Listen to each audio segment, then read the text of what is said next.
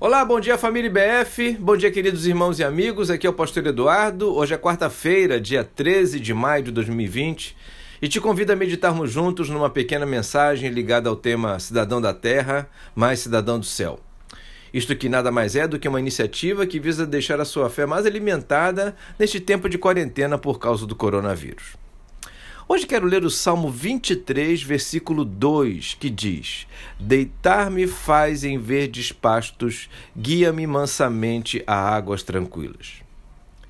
Philip Keller, norte-americano, antes de ser pastor de uma igreja, foi pastor de rebanhos de ovelhas na cidade onde morou.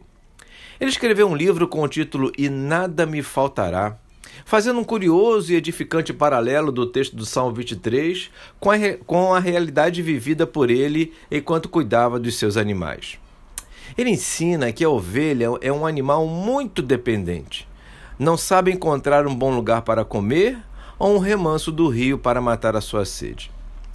Estes animais precisam de uma pessoa que os conduza neste propósito. Assim é o nosso bom pastor para conosco.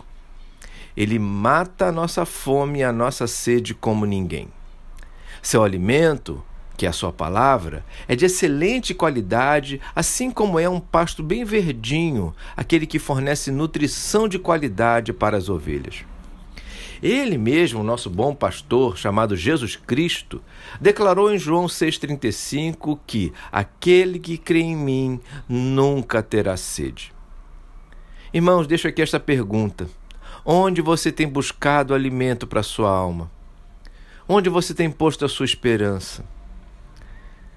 Eu sei que existem muitas mensagens positivas, pessoas que se preocupam em não nos deixar desesperados, mas não se esqueça que nenhuma delas tem a capacidade real e plena de alimentar a sua vida como Jesus através das Sagradas Escrituras.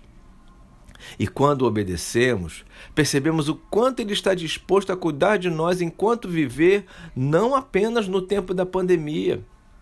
Tenho sinalizado aqui que as questões do coronavírus vão acabar, mas os anseios da alma, a fome e sede por dentro vão continuar até o dia da nossa partida.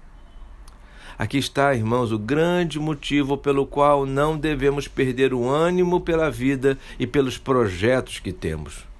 Basta ter fé, basta fazer leituras intencionais da Bíblia, basta conversar com Ele, basta ser ovelha deste amável e dedicado pastor.